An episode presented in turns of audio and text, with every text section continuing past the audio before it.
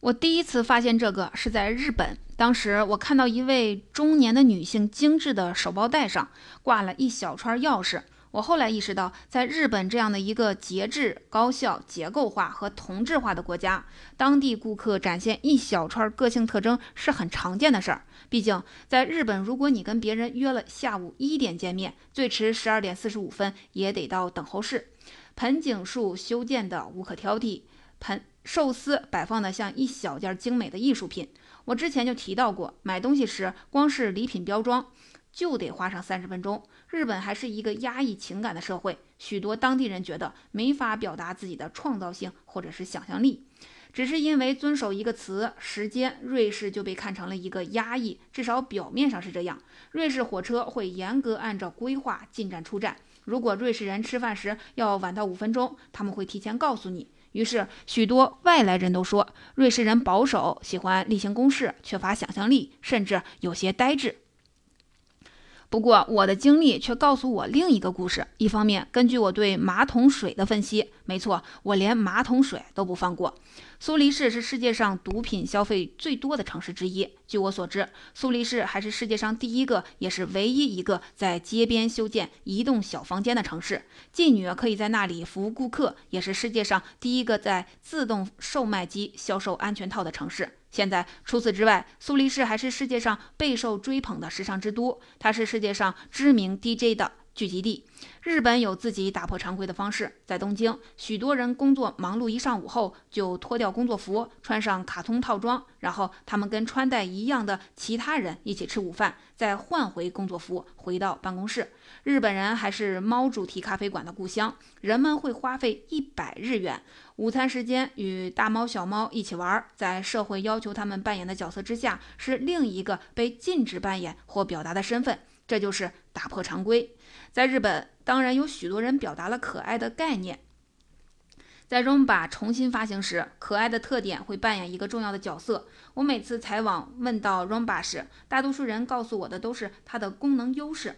Rumba 可以节约时间，Rumba 让主人少了家务的烦恼。由于 Rumba 的出现，屋子变得更加干净，不只是显眼的地方，还包括难收拾的角落。但是肢体语言出卖了受访者，他们说话时会移动双手，抓抓后脑勺和前臂。我注意到，我让中国人坐到驾驶座上时也是这样的动作。他告诉我了一件事儿：Rumba 可能有许多的功能，但是它真正内在吸引力是针对主人的另一个自我。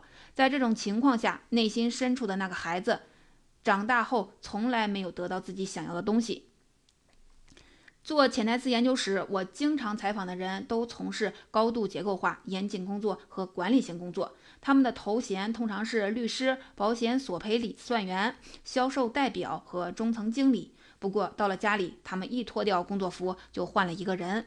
为了补偿标准化。规律化的日常工作，大多数人都形成了叛逆的小怪癖，这就是打破常规的一种方式。我不由得想起了破土而出的植物，一丝丝希望、个性和自由。尤其重要的是，他们每一个人都想拥有一台 Roomba。不过有意思的来了，我们大多数的人都有吸尘器，至少也有扫帚、笤帚或者是拖把。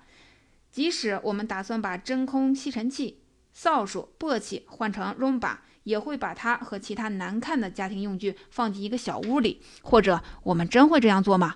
对 Romba 的主人而言，他们的答案是否定的。在大多数的人家中，Romba 是半遮半露的状态 Romba 的一半是能看见的，好像他自己想藏到小屋里或者是床下。但是他在最后一刻又改变了主意，在大多数的人家中都有足够的空间储藏一个 room bar，也就是说，他消极的放置方式是故意设计的。这其实是一条主要的线索。表面上看，Rumba 可能代表着清洁、高效和省时，全都由一个高科技机器套装解决了。但是消费者喜欢 Rumba 不是因为这个，相反，他们借助 Rumba 可以在一周中打破惯有的生活方式。与卓必斯的粉丝一样，这些消费者允许一个品牌向全世界宣告，他们有趣味、有个性、富有想象力、富于变化，甚至还很可爱。关于 Rumba 的主人，另一个有意思的细节是什么呢？他们许多人的宠物都刚刚的去世，要不然就是他们正打算收养一只宠物。Romba 就是在这两个时间点进入了他们的生活。Romba 是连接昨天与今天、过去那个自我与未来那个自我的一座桥梁。未婚的年轻人买 Romba 还有最后一个秘密：哄女人上床。我采访了许多次，花了一段时间才有了这个发现。当然，这些年轻人喜欢跟上科技新潮流。没错，Roomba 可以节省时间，一边打扫房间，一边做其他事情。但是，Roomba 也是一个重要的把妹利器，尤其对吉姆来说。吉姆的公寓里放了一盒儿童玩具，我让吉姆按照重要性列举公寓里最吸引女生的四个地方。他连想都不想就脱口而出：他养的狗、儿童玩具、床上面挂的救国旗、他的 Roomba，在浴室贴。法语词的水池、淋浴和马桶的斯图尔特呢？对斯图尔特而言，这些跟吉姆的宠物狗、儿童玩具和旧国旗一样，也是为了吸引女性。因为法语与巴黎相关联，会引发对爱情和浪漫的联想。但是我一直不知道他到底是哪里不对劲儿。直到我奔向机场，开始了下一份工作，为百事可乐做潜台词研究时。到目前为止，有关 Roomba 的发现都让我疑惑。显然，这台机器的作用不仅仅是打扫卫生。我怀疑有好几次，我都发现了一种感情基础，也许能让 Roomba 和粉丝最终的结合起来。人们常常问我讨不讨厌坐飞机，或者长时间在飞机上待着。我的答案是我享受的是飞行本身，而不是长长的警戒线、拥挤的机场和安检人员偶尔的傲慢。我无意间还观察人们上飞机后的变化。要是你想理解乘客的愿望，就要像我一样询问空乘人员的看法。与设想相反，最傲慢苛刻的乘客既不在头等舱，也不在经济舱。没错，我询问过的每一位空乘人员都说，最难伺候的乘客绝对在商务舱。我在座位上开始疑惑，为什么飞机上的食物都不好吃呢？这不是我第一次这么想，是不是因为气流、迷你型的烹饪设备，飞机会急转方向呢？我还发现，戴上耳塞式耳机后，比不戴时吃东西味道好。我戴上头戴式耳机，调高音量，打开降噪功能，可几乎没有什么区别。毫无疑问，当我戴上耳塞式耳机后，我的食物甚至苏打水的味道都变好了。接下来，我在百事可乐的主要工作是紧跟社媒消费的变化，加强品牌力量。我在全世界做潜台词研究时，不经意地发现。在只有五年的时间里，顾客关注屏幕的方式完全变了。说起来，尽管出现了平板电脑、手机、网飞公司视频网站等新平台，许多人仍然喜欢看电视。看电视的人没有减少的许多原因，但主要原因不是电视内容丰富了，电视屏幕变大了，而是因为他们喜欢听到电视的声音。根据我的经验，与其说我们是在看电视，不如说我们是在听电视。然而，航空口味的问题还在困扰我。在接下来的几周里，我开始问公司员工各种问题：他们知道不知道，在海拔三万五千英尺的高空中，声音是否会改变人们对食物的感知呢？如果真的有影响，声音除了让食品味道变坏，能不能改善食品饮料的口味呢？后来我发现，在几千英尺的高空中，由于湿度和气压的下降，甚至是背景噪声的影响，我们的味觉和嗅觉首先会弱化。BBC 新闻曾经报道说，相比安静的环境，人在喧闹的环境下吃东西，会觉得食物的咸味和甜味都降低了，甚至还更松脆了。这些都让我好奇，百事可乐与其改变品牌的视觉外观，不如集中注意力占有感觉的空间，岂不是会好很多呢？当你想到大多数食品饮料的电视广告时，很少听到声音，没有尖吵声，没有呲呲声。你很少听到肉排在烤架上的呲呲声，或者苏打水倒进杯子里的咕噜声。如果百事可乐占有苏打水滴到冰块上的声音，岂不是很巧妙吗？当我跟公司的高管建议时，他们都表现得很热情。不过，他们问了一个明显的问题：几十年来，为什么他们的电视广告也忽略了声音呢？百事可乐几乎马上开始加入声音，并最后成为了标志性的声音。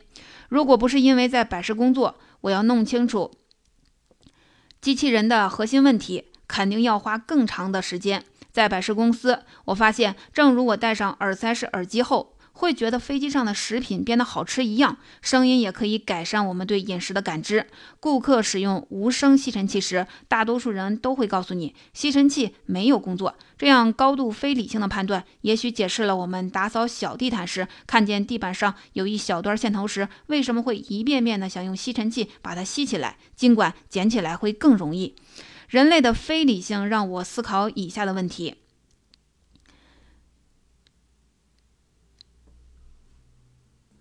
哎，Robert 改变甚至消除声音，是否伤害了品牌的核心特色呢？我讨论的不是品牌的标志设计或效率，而是他发出的声音。Roomba 几乎不向粉丝释放情绪信息，这样的沉默是不是伤害了粉丝特别的热情呢？技术团队去掉了声音，无意间也就毁掉了品牌的可爱特性。iRoomba 和 Roomba 的创始人之一是《星球大战》产品的铁杆粉儿，这也不是巧合。随着时间的推移，iRoomba 剥离了朴素的1990早期版本，受影片中的航技师机器人 R2D2 启发，添加的一点可爱的特点也不见了。公司请我当顾问时，已经没人知道 Roomba 是什么了。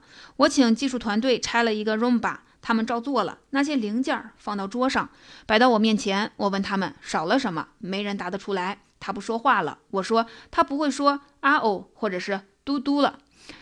在我做潜台词研究过程中，大多数 Roomba 的主人告诉我，他们非常喜欢 Roomba 发出的噪音。他不小心撞到墙时会说啊哦，他倒退时会说嘟嘟，就像卡车或挖土机倒车时的声音。但是在机器人高技术部门的手中，一切的声音都被去掉了。Roomba 现在成了毫无个性的高科技产物。它造型优美，设计完美，高效而无趣，但是却没有了人性特征。它不仅没有帮助 Roomba 的主人打破常规，反而放大了繁忙工作当中的无趣。Roomba 团队去掉了产品上的所有的奇趣。打开 Roomba 时，你最先看到的文字是警告。不要退货，使用前请仔细的阅读说明。如果 Roomba 的死忠粉想打破常规，如果 Roomba 是与人亲密交流的无声机器，这都是一个败笔。我的任务呢，就是重新把可爱给找回来。我问 Roomba 的粉丝，什么品牌最能让他们联想到 Roomba？大多数人都告诉我是宝马的 Mini Cooper。几乎所有的人都认为 Mini Cooper 是卖萌的行家。假如你订购了 Mini Cooper，宝马会立即发送来自英格兰的最新资料，这台车的数字链接、一个宝马贴花和其他的公告信息。一台新的 Mini Cooper 上了集装箱船，准备发往目的地时，宝马公司会发送以下信息：Mini Cooper 正在惬意地享受海上之旅，迫不及待地想要见到您。Mini Cooper 的主人把车送去宝马代理商做维修保养。回来后，方向盘上会带上一个标志，上面写着“我想念你”。受到 Mini Cooper 的启发，我让 a r o b o t 的研发团队先别管 Roomba 的高科技的功能，尽可能找回它的感情特征和人性特征。我让他们记住了一个简单的事实：Roomba 可能是一件神奇的。科技产品，但也是一个玩具，一个宝宝，一个宠物，一个对话工具，主人的另一个自我。对一些年轻的男性而言，它还是哄女生上床的手段。当然了，它能把屋里最难收拾的角落收拾干净，但是这可能是它最不起眼的一个功能。我在处理中国制造汽车的问题时，脑海中一直想着 Roomba。再者，从表面上看，中国人不喜欢过多的表达感情，至少无论在公开场合还是在私下场合，表达一连串的情绪都是一种文化禁忌。另一个关键点是在西方，一个家庭决定买什么车时，女性和孩子很有发言权；而在中国，买新车的大多数是男生。大多数商人不愿意买可爱的车，或者他们不愿意买任何可爱的东西。不过，可爱的概念正渐渐地迁移到中国。这个现象的出现，可以追溯至中国的独生子女政策。小皇帝综合症是一个流行的说法，是指被父母和其他家庭成员过分溺爱和关注的独生子女。我的潜台词研究发现，越来越多的中国父母要看孩子的观点。我要记住的不只是现代中国，还有不断发展的中国汽车市场。也就是说，未来中国人的汽车要同时开在好几个车道上。为了吸引中。国男司机，汽车必须充满粗犷、力量和男性化的特征，还要吸引中国男性的另一个自我，就是一个成长过程中拒绝玩具的孩子。在一个缺少转变机会的国家，一辆中国汽车必须创造一种新鲜的、特殊的氛围，让开车人产生错觉，以为自己进入了一个与日常生活完全不同的地方。至少，这辆车的款式、车灯、车门开关的快慢，必须能反映中国人沉默背后的偏好。这是我的潜台词分析中观察到的。想象一首你喜欢的歌曲，一首近年来被其他艺术家演绎过的歌曲。比如说，乔治·哈里森创作的《有些事》，自从1969年这首歌收录在甲壳虫乐队的《阿比路》以来，它已经被詹姆斯·布朗、弗兰克·希纳特拉、东尼·班尼顿、艾克和蒂娜·特纳组合、乔·库克、尼尔·戴蒙德等大约150位音乐家翻唱过，使它成为甲壳虫乐队继《昨日》第二首翻唱次数最多的歌曲。但是可以说，无论其他版本好坏，我敢保证，哈里森的原版还是大多数人的最爱。为什么呢？答案很简单，那是他们第一次听的版本。我们偏爱首先看到、听到、感觉到的东西，无论是我们童年卧室的颜色，还是我们第一次学会游泳的湖泊、水池，或者是海洋。我们对质量的感觉，就等同于我们最早听到的音乐、看到的颜色。对于为中国顾客设计的中国汽车，我既会关注男性开车人，又会关注将来长大后会买车的孩子。但是如果中国汽车公司打算出口，我就要研究世界其他地方对质量的看法了。除了德国和美国这两个世界汽车生产中心，还有什么更好的地方适合我做调查呢？很显然，你不能用对付成年人的那一套去采访孩子。大多数的孩子不知道用语言形容他们的感觉和欲望。所以，跟他们玩游戏，通常能获得更深入的了解。我在北京、柏林和密歇根开展了调查。我周围是一屋父母陪伴下的孩子，我们面前是几何的乐高玩具。为了了解不同的国家孩子们表达速度的不同方式，这与汽车行业质量直接相关。我让他们从大体上表达创建、即兴展现速度的概念。然后我拿着笔记本坐下来观察。中国、美国和德国这三个国家都喜欢制造大型号的汽车，这也没有什么奇怪。真正让我奇怪的是，德国孩子和美国孩子通过地板上的拖动手指来表达速度。相比之下，中国孩子不喜欢用手指，而是拿起一块乐高零件扔到最近的硬面上。做完汽车模型后，美国孩子和德国孩子不仅专注速度，还注重防护建设。他们开始在模型周围创建保险杠、防撞栏、车库和其他防护，保护他们免受危险的迫害。有个德国孩子甚至还建造了一架火箭飞船，主机架还有一个小型的逃生船，以防紧急迫降。接下来，我鼓励孩子玩碰撞游戏，于是三个国家的不同点立马出现了。中国孩子毫不犹豫地引发了一个又一个全面冲突。车库、保险杠、安全围栏似乎都让他们厌烦。玩懦夫游戏时，中国孩子的两辆车接近时都不会放慢速度。相比之下，德国孩子和美国孩子就会小心很多。他们的乐高汽车相撞前都会放慢速度。对他们来说，速度和冲突都是受到调控的。孩子们没法用语言表达，也不用拿语言表达。但是对我而言，很显然，过去强调安全与保护已经影响了整个年轻一代。德国人和美国人的直觉中带有成年人对速度的定义，与天然童年行为正好相反。这意味着什么呢？当我对所有的数据进行挖掘研究时，关于速度的见解证实，在中国，质量被认为是快速不加修饰，甚至是极速。而且下一代买车人也会是这种看法。我从中国人牙刷的样子、浴室里的香皂、卧室里没有床罩、人们点菜和服务员服务的样子、饭菜里的饭菜，也得到了同样的结论。另外，中国人把简洁视为高质量，在其他国家，这种简洁会被人看作过于直白、毫无修饰，甚至是对抗的。除了这个国家的宗教活动和纪念节日，全国都缺乏宣传前戏和期待。从文化上说，中国喜欢直奔主题。接下来，我又在全球范围内研究了一下门，没错，是门。我和助理到全球各地去录制有关门的短片，包括百货商场大门、地铁门、公交门、电梯门，只要能找到的门，我们都会拍下来。我们录制日本上班族坐火车的经过，门关了，我们就记下来。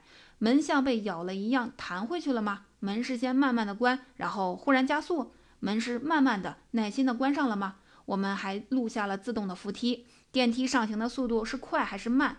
我又在全世界的家庭做了另一个实验。这一次，我问别人，他们的厨房、卧室和浴室里最能代表质量的是哪个部分、哪个区域？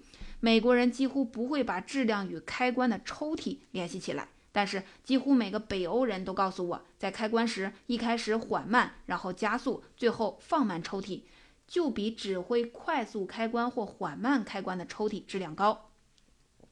奇怪的是，我们对质量的不同看法可以追溯至我们祖父母的时代。在二十世纪三四十年代，北欧的门比现在的更大、更重，无论开关速度都很慢。不知道为什么，对东西开关质量的认识也传递到了后代的身上。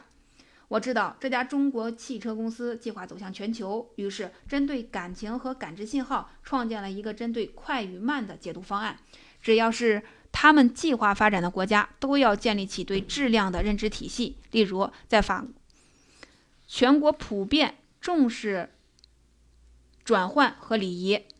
法国可能一直都喜欢冷冻食品，但是法国人购买冷冻食品时会买一顿三道菜的原料，就像去麦当劳一样。他们会买第一道菜可能是炸鸡块，再加一个汉堡和炸薯条，最后再来一份甜品。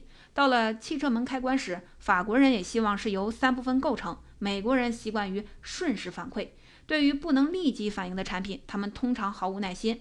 如果一位美国游客到了国外，在酒店里开关帮奥路芬电视时，很有可能以为电视机坏了，因为他没有意识到那台电视大约要经过七秒才能够打开。苹果公司就运用智能手段，完美的解决了这个问题。顾客打开苹果手机时，就会呈现白色的苹果标志，告诉用户手机开了。顾客知道手机运行了，就满意的再等三十秒，直到准备使用手机。我不怀疑苹果的工程师优化手机内部，让手机快速开机，但是手苹果手机的设计却让用户同时获得了及时满足和期待感。他们要传达的意思是，这部手机不仅技术含量高，而且质量也高。中国的情况当然与众不同，百货商场大门猛的一下就开了，直梯和扶梯也升得很快，火车更是如箭般的发出。同时，除了宗教假日。几乎没有机会转换或转变，即便是我研究过的中国汽车，也不像是汽车，更像是公寓延伸的一部分。所以，为了吸引中国市场，我对中国汽车的前几项要求之一，就是要求车门快速开关。下一个问题就更具有挑战性了，那就是把两个自我的概念注入汽车的设计理念中。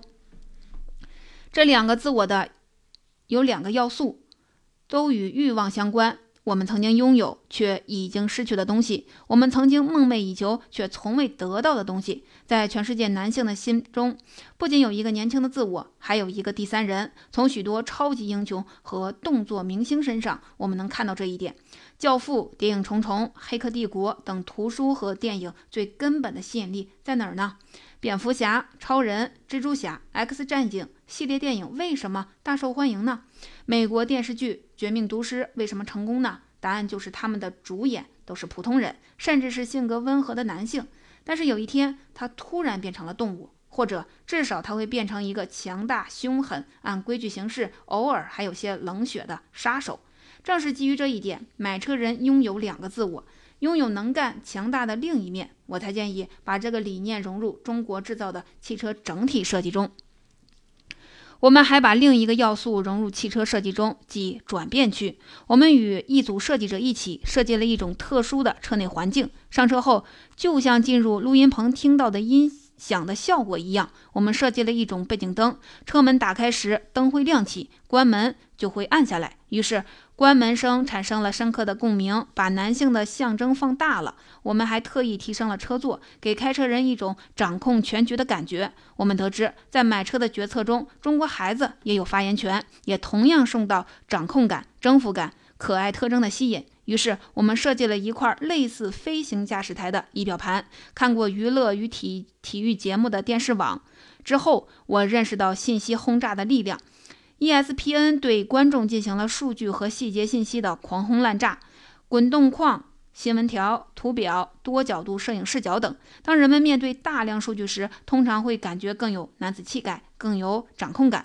大多数人会去费心解读这些滚动框、新闻条和图表吗？当然不会。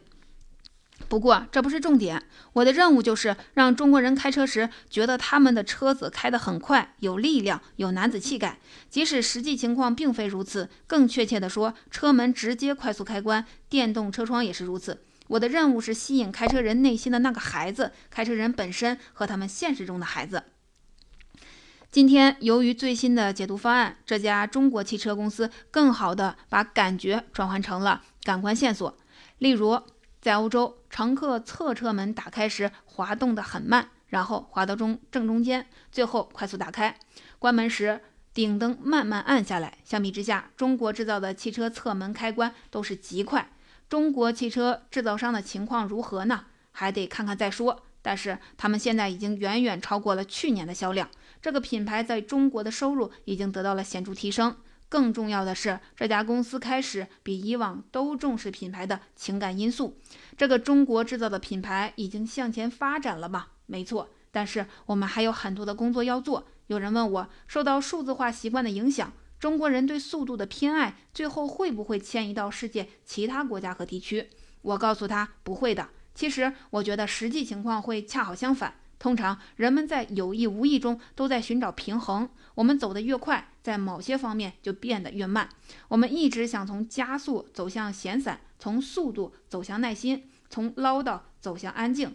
这种趋势不一定都是有意识的，也有无意识的。这些我是怎么知道的呢？因为只要我们知道在哪儿寻找，小数据就无处不在。